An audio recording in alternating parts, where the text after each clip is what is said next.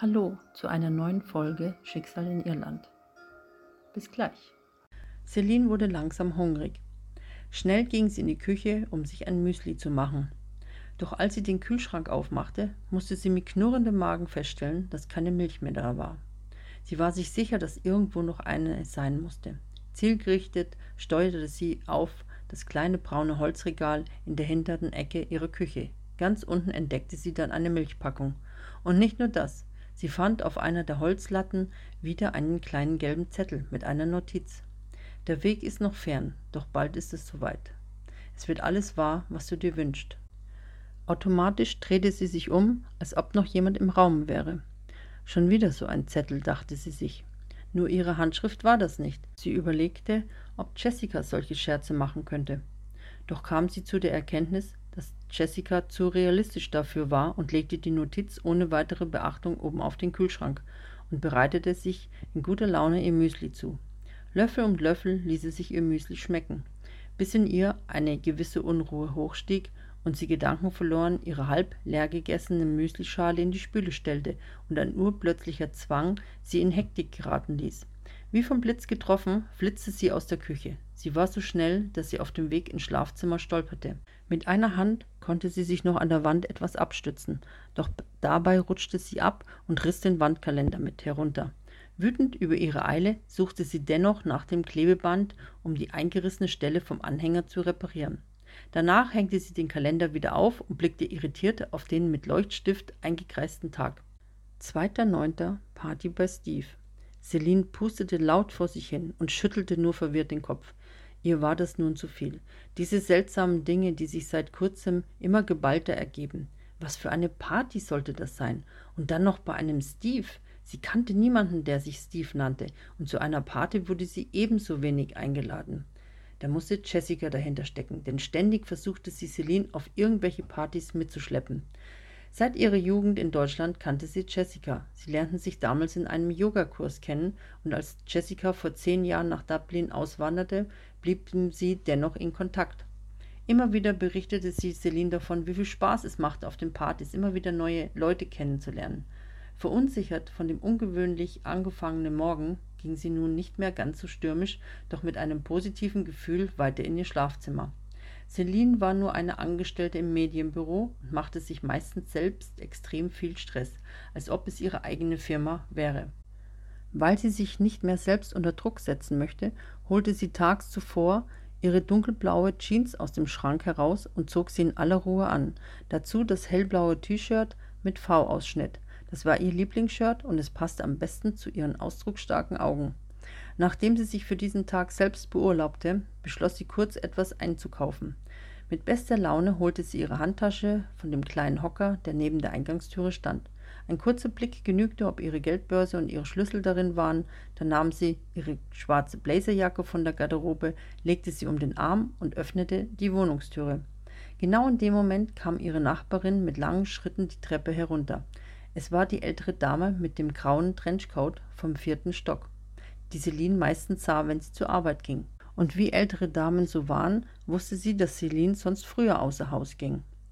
Guten Morgen, Frau Fabert, Heute sind Sie aber spät dran, meinte die alte Dame leicht lächelnd, während sie sich am Geländer festhielt und weiter vorsichtig die Treppe hinunterging.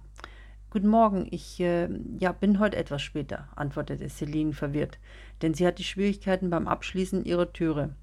Dazu schnaubte sie wie ein Pferd. Irgendwie verkeilte sich der Schlüssel im Schloss und sie bekam den nicht wieder heraus. Wie wild und etwas wütend ruckelte sie daran herum. Seien Sie froh, dass Sie heute später dran sind. Schönen Tag noch, sagte die ältere Dame. Dabei funkelten ihre Augen merkwürdig und sie lächelte Celine intensiv an und ging weiter wie bisher. Äh, danke ebenso, ließ Celine leise über ihre Lippen kommen und plötzlich mit einem Ruck war der Schlüssel heraus. Perplex stand sie für einen kurzen Augenblick mit ihrem Schlüsselbund in der Hand vor ihrer Haustür und sah dann erleichtert die Schlüssel an. Dann packte Celine die Eile und schnell steckte sie die Schlüssel in ihre Handtasche, lief völlig unkonzentriert und schnell wie der Blitz vom zweiten Stock vorbei an der alten Dame die Treppe hinunter bis ins Erdgeschoss. Sie riss die Haustüre auf und kaum war sie herausgetreten, wehte ihr ein eisiger, kalter Wind um die Ohren, so dass ihre Haare wild umherflatterten. Mit ihrer Hand strich sie sich die Haarsträhnen aus dem Gesicht und blickte irritiert umher. Warum es denn auf einmal so extrem kalt war. Vorhin, als Celine aus dem Fenster sah, schien ihr die Sonne ins Zimmer und ließ vermuten, dass es ein milder und windstiller Tag sei. Leicht zitternd vor der kühlen Windböe zog sie sich ihre Bläsejacke über. Auf der Straße war neben dem üblichen Berufsverkehr ein größeres Verkehrsaufkommen. Lautes Hupen, Menschen, die aus ihrem heruntergekurbelten Seitenfenster schimpften, denn es ging nur zäh vorwärts. In weiterer Entfernung hörte Celine Sirenengeheul, das immer lauter wurde und die Autofahrer noch nervöser machte. Langsam ging sie die Straße in Richtung Kreuzung entlang. Sie sah ängstlich in der Gegend herum, drehte sich öfters um, so als ob sie verfolgt werden würde. Als sie bereits einige Schritte von ihrem Wohnort zurücklegte, bemerkte sie vorne an der Ampel eine größere Menschenmenge, die sich versammelte und viel Aufregung verbreitete. Sie war nun fast an der Ecke und sah aus der Weite einen Krankenwagen im Einsatz mitten auf der Straße stehen. Wie schrecklich. Ein Unfall kam es ihr in ihren Kopf.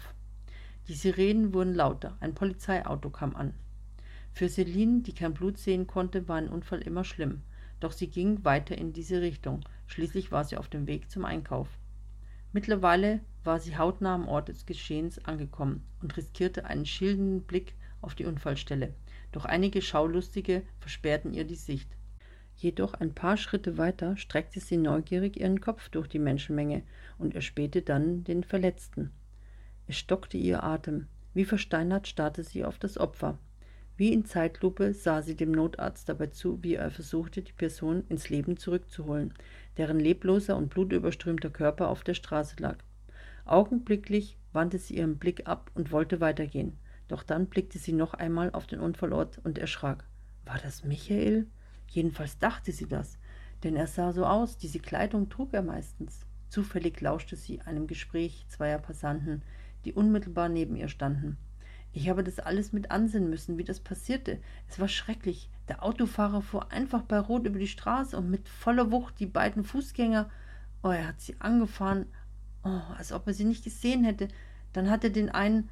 Der Mann hielt kurz inne und atmete tief durch. Er war selbst geschockt von dem Moment. So durch die Luft gewirbelt und er schluckte, gestikulierte mit seiner Hand und konnte vorerst nicht weitersprechen. Es war so furchtbar, fügte er nach ein paar Sekunden noch hinzu. Mit einem Mal wurde ihr Gesicht kreidebleich. Sie hielt sich ihre Hand vor den Mund, um nicht loszuschreien. Wie angewurzelt stand sie hinter dem Passanten, denn sie erblickte etwas entfernt eine zweite Person auf der Straße liegen.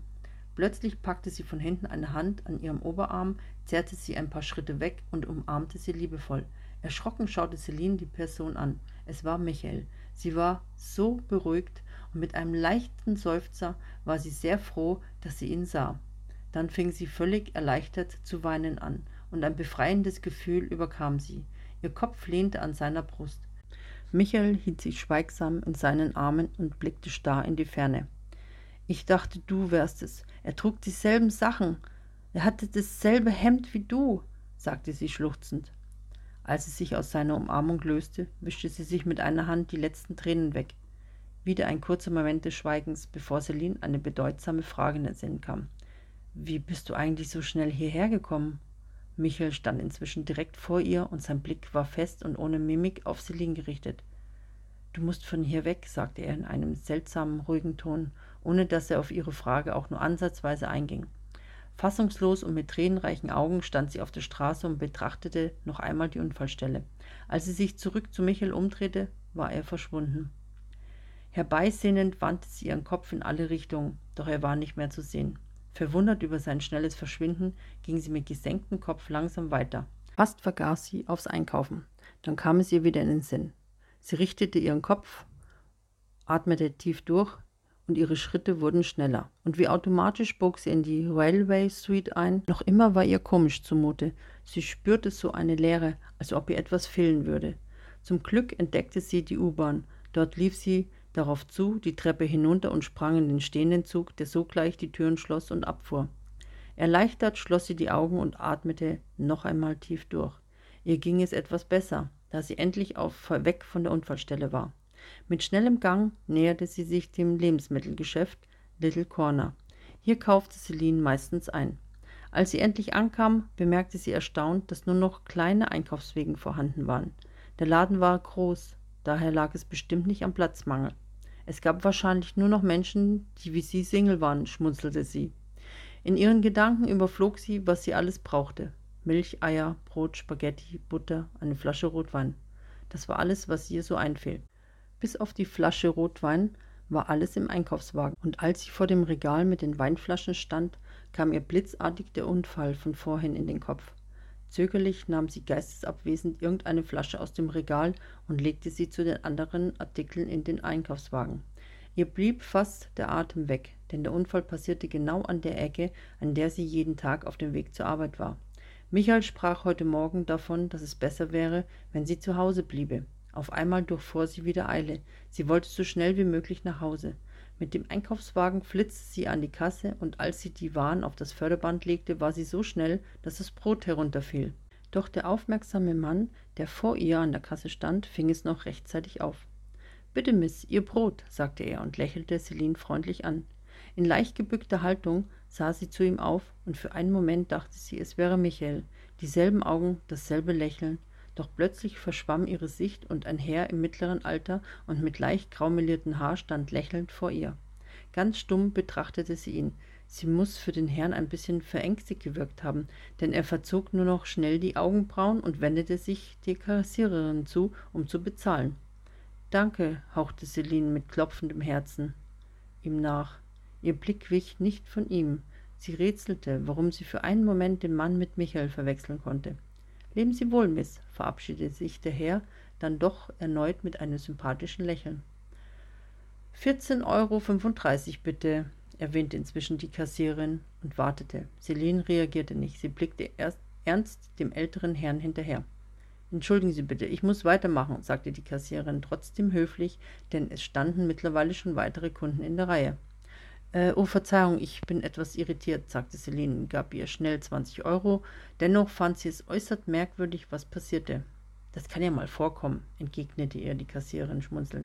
Als alles eingepackt war, schob sie den Wagen zu den anderen zurück. Kaum, dass sie die Situation vergaß, sich ihr ungewöhnliches Herzklopfen beruhigte und sie aus dem Geschäft ging, fiel ihr Blick willkürlich auf eine Werbetafel, die genau vor dem Ausgang des Supermarktes platziert wurde.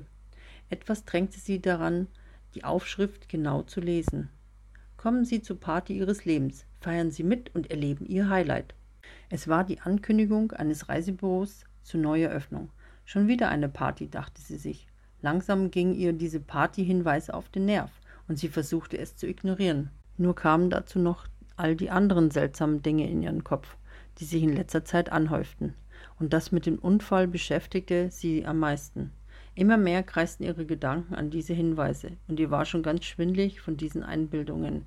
Denn was sollte es sonst sein, dachte sich Celine, als einfach nur Hirngespinste, denn sie hielt sich immer für vernünftig und bodenständig. Nur diese Ereignisse ließen sie immer mehr an ihren Geisteszustand zweifeln.